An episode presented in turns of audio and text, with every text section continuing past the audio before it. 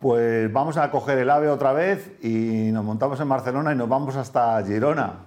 Y saludamos a Juanra Ruiz de Nitia Digital. Juanra, ¿nos escuchas? ¿Qué tal? ¿Cómo estás? A ver si nos pueden subir aquí un poco tu volumen. Eh, bueno, Juanra, cuéntanos en primer lugar que, quién eres, cómo es que estás metido esto en la tecnología para ayudar a las empresas a, vender, a conseguir clientes. Cuéntanos un poco tu, tu background profesional, Juanra. Pues bueno, yo he sido programador varios años, yo empecé mi carrera como programador, yo tengo base tecnológica, como quien dice, he estado trabajando para banca y aseguradoras, ese es mi, mi background más eh, de profesión. Y después de ahí pues entré en la carrera de, del emprendedor. Y después de la carrera del emprendedor, del negocio, del negocio de desarrollo de aplicaciones móviles, de UX, de UI, y poco a poco nos acercábamos cada vez más a negocio, hasta que decidimos plantarnos en ventas porque veíamos que clientes nos pedían desarrollos, mm. pero eran incapaces de, venderlo. Entonces eh, fuimos más allá de la tecnología puramente dicha y pivotamos completamente eh, modelo startup total, pero a nivel de negocio normal, de decir, oye, mira, el cliente lo que quiere es tema de ventas, nos metimos el equipo eh, y poco a poco pues hemos estado ayudando en todo el tema de de ventas muy orientado a tecnología, porque es de donde, de donde vengo, de donde venimos, y mucho B2B, porque también es lo que más conocemos. Entonces, siempre que haya una venta, que, como comentaba Carlos, que hay una demostración de la tecnología, donde hay un tú a tú, donde el ciclo de venta quizá no es inmediato como puede ser en B2C, pues ahí es donde estamos metidos, en ese fregado.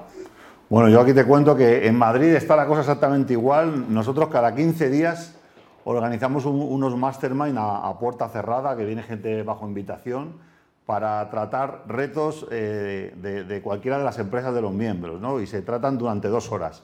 Y el 80% de los retos es vender. Aquí hay, hay un problema y, muy, muy grande y es el hecho de que nos pintan muy bien muchas estrategias, los marketers de toda la vida eh, nos pintan estrategias muy bonitas que funcionan muy bien cuando los lees con casos de estudio de los Apple, los Google, los Facebook y, demás, pero la realidad de una empresa B2B es muy diferente, ¿no? Y, los canales de acceso al mercado también son muy diferentes. Cuéntame, ¿qué, es lo primero que os encontráis cuando viene una empresa a pediros ayuda? Todo el dineral que se han gastado en cosas que no funcionan. Eso es lo, lo, primero, lo primero que nos encontramos cuando llegan a nosotros ya vienen rebotados. Vienen rebotados de haber pagado contenido y no haber funcionado, vienen rebotados de haber pagado SEO y no funcionado, vienen rebotados de haber pagado Google Ads, Facebook Ads, eh, haber jugado al casino con, con mucho dinero, e incluso empresas que, que, habían contratado equipos comerciales de calle y, que tampoco les han funcionado. Entonces, eh, nosotros lo primero que nos plantamos es, oye, nosotros no, no te voy a montar un embudo automatizado de entrada, nosotros vamos más allá del funnel, y empezamos por ver la sofisticación de tu mercado, dónde, dónde está el terreno de juego y dónde está la batalla. Interesante, interesante. O sea que antes de, digamos, eh, eh, ir a por la herramienta, ¿no? que es el, típico error, ¿no? mira que hay como un, un, espejito ¿no? que te dice, mira, mira, han salido ahora un nuevo formato de anuncios en vídeo vertical de 15 segundos que funciona tal, no sé qué. Antes de ir a eso, ¿y, y cuál es tu percepción sobre, sobre la disciplina de las métricas en las empresas? Eh, según lo, que veis vosotros allí en el mercado, eh, las pues empresas eh, digamos, las empresas españolas de tecnología, los SaaS, los, que van a buscaros, ¿son gente disciplinada con las métricas o, realmente hacen un, así como fuegos artificiales, que prueban de todo? Aquí, mira, es nuestro mayor reto.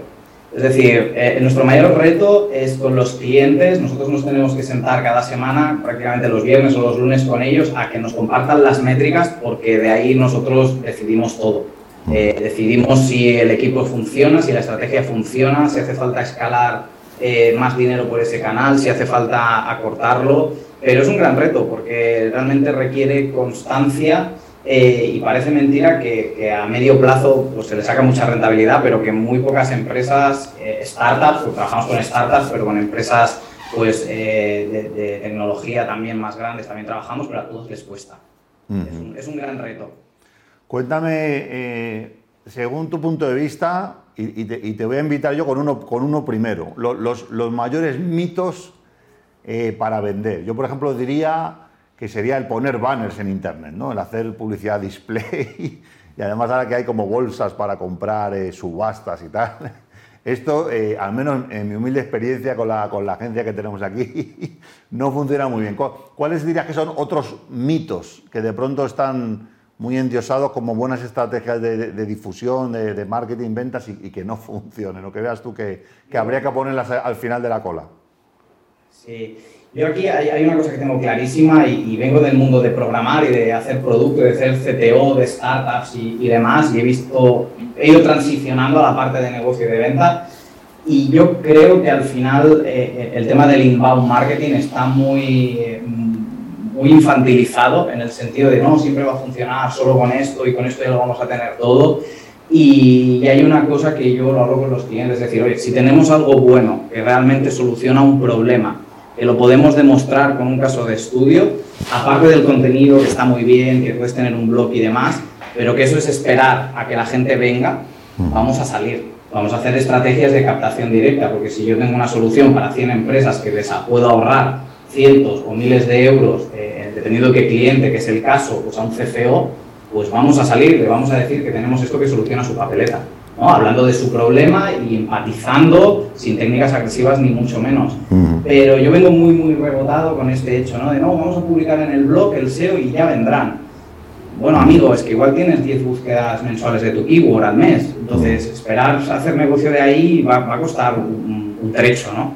Y, y, eso, es, eso, es, un gran mito, ¿no? El hecho de, no, blog y SEO para todo el mundo, no, no funciona así.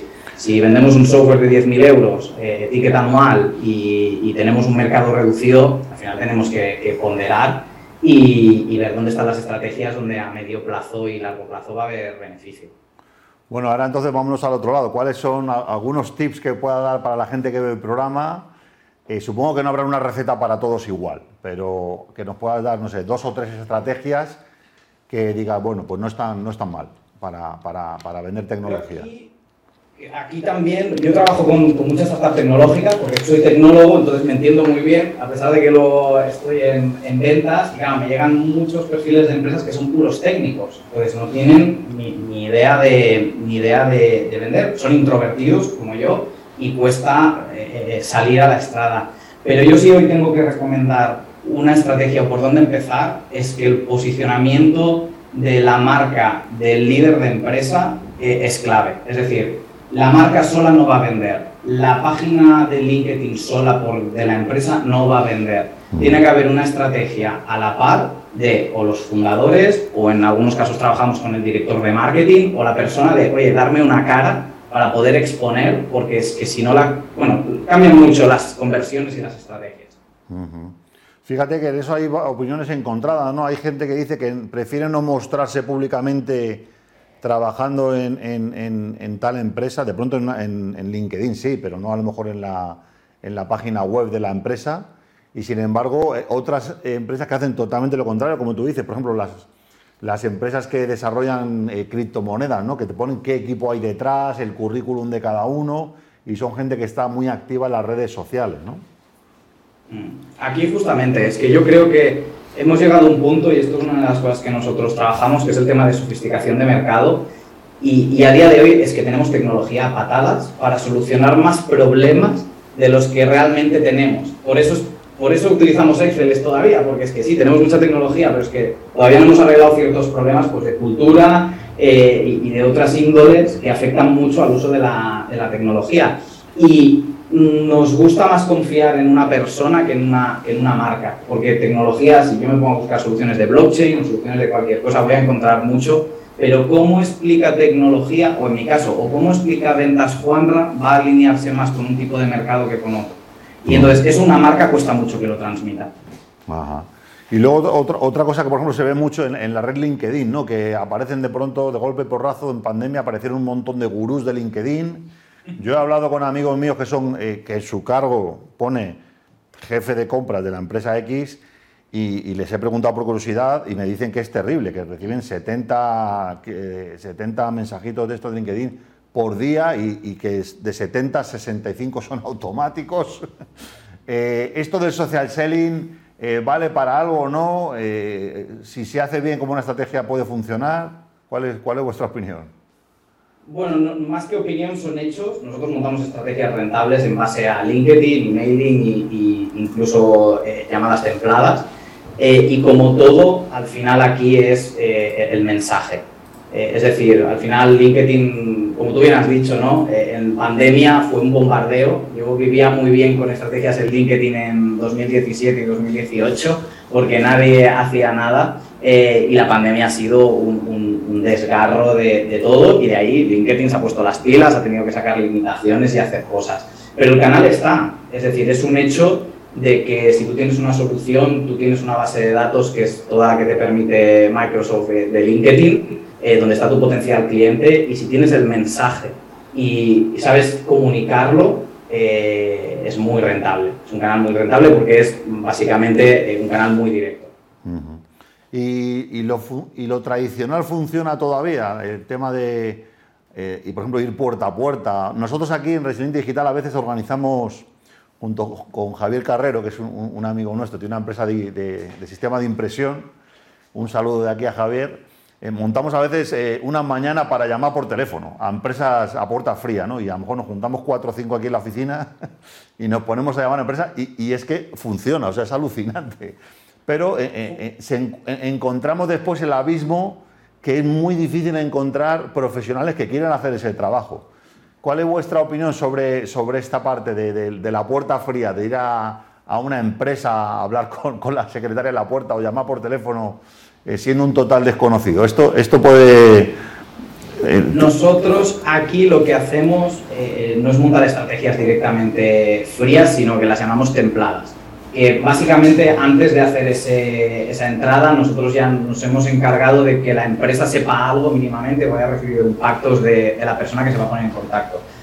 Y, mira, hilando un poco con los mitos que comentabas, justamente el tema de, que las llamadas no funcionan es mentira. Es decir, funcionan. Nosotros tenemos clientes que además lo prefieren, pero va muy ligado al tema cultural y al tema de la persona que lo tiene que ejecutar. Porque realmente es mucho más duro recibir 20 eh, nos al día que ver una métrica en Google Analytics que es un 0% o un 0,2%. Es mucho más cómodo ver ese porcentaje ahí y, despreocuparte, no dices, oh, ha ido mal la campaña, pero también te has gastado un mineral, que no estar con la puerta fría. Y yo soy gran defensor de la puerta fría o la llamada, llamémoslo como queramos, ¿vale? De la captación directa por el feedback de mercado inmediato que tienes, que te permite mm, en la misma semana cambiar tu oferta e incluso adaptarla. Que muchas empresas, hablando más de tecnología, que se suelen encerrar en productivizar, escalabilidad eh, y se obsesionan con eso, nosotros a veces les hablamos de, oye, antes de la escalabilidad viene la rentabilidad. Porque si no, mm, mm, te vas a dar una hostia, vas a cerrar, y esto me ha pasado a mí en, mis propias carnes, y, he visto muchos proyectos que se han ido al garete por, por este tema, ¿no? De, oye, vamos a preocuparnos por la rentabilidad y después la escalabilidad.